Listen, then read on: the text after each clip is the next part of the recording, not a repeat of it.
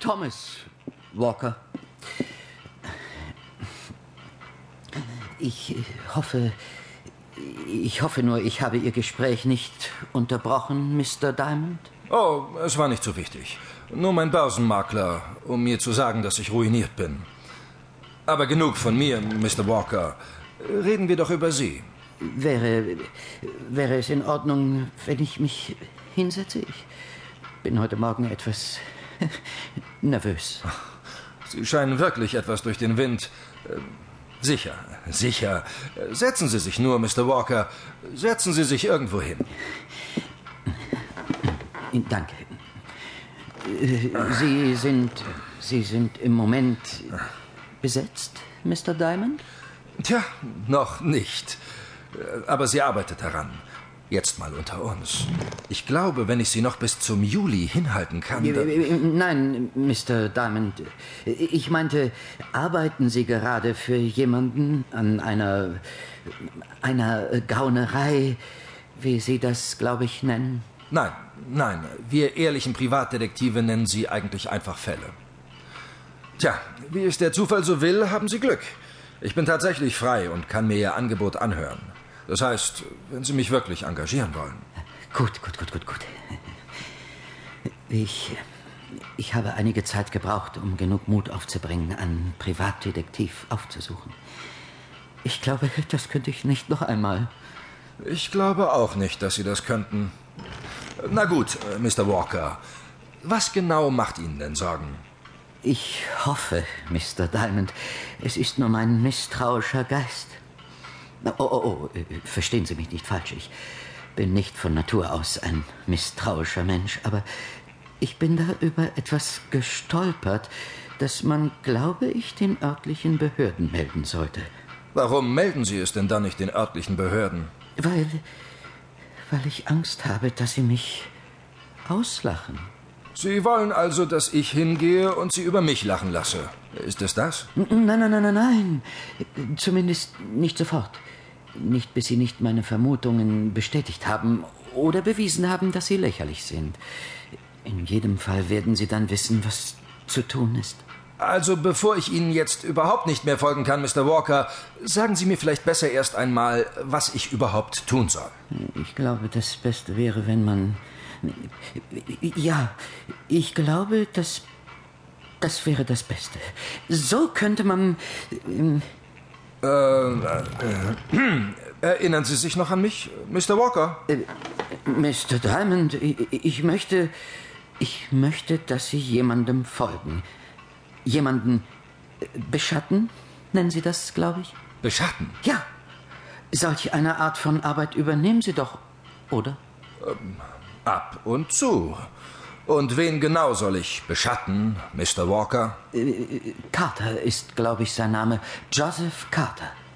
Er muss der Anführer des Verbrecherrings sein. Oh, dieser Joseph Carter führt einen Verbrecherring an? Tja, wie gesagt, Mr. Diamond, das sind nur meine Vermutungen.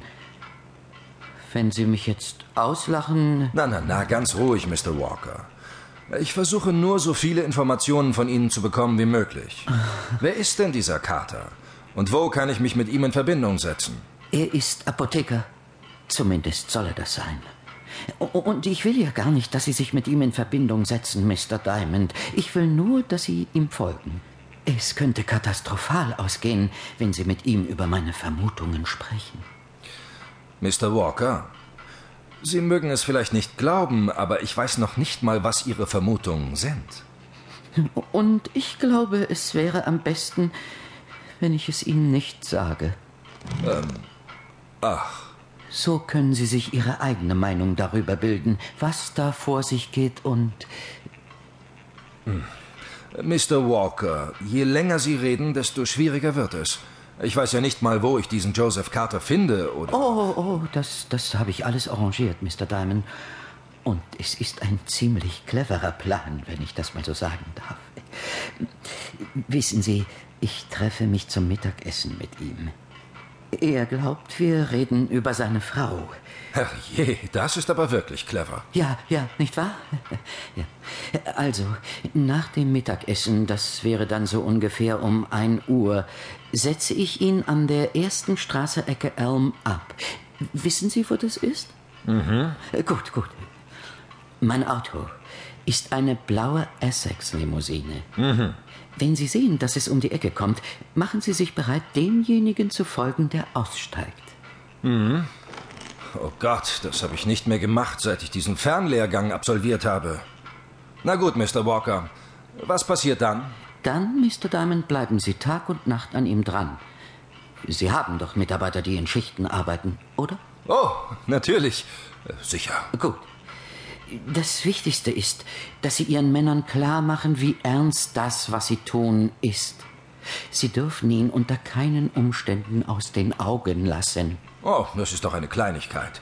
Könnten Sie uns nicht etwas Schwierigeres geben, wie zum Beispiel vier Leuten gleichzeitig folgen? Nein, einer von Ihnen könnte misstrauisch werden, Mr. Diamond. Und dann würde es nichts bringen. Also, ähm, nun zu Ihrem Geld. Ja, ja, auf jeden Fall. Ich nehme 100 Dollar am Tag plus Spesen, Mr. Walker. Und glauben Sie mir, Spesen werden auf jeden Fall anfangen. Ein- 100? Ist das nicht etwas heftig? Oh, ist das zu viel, Mr. Walker? Ja.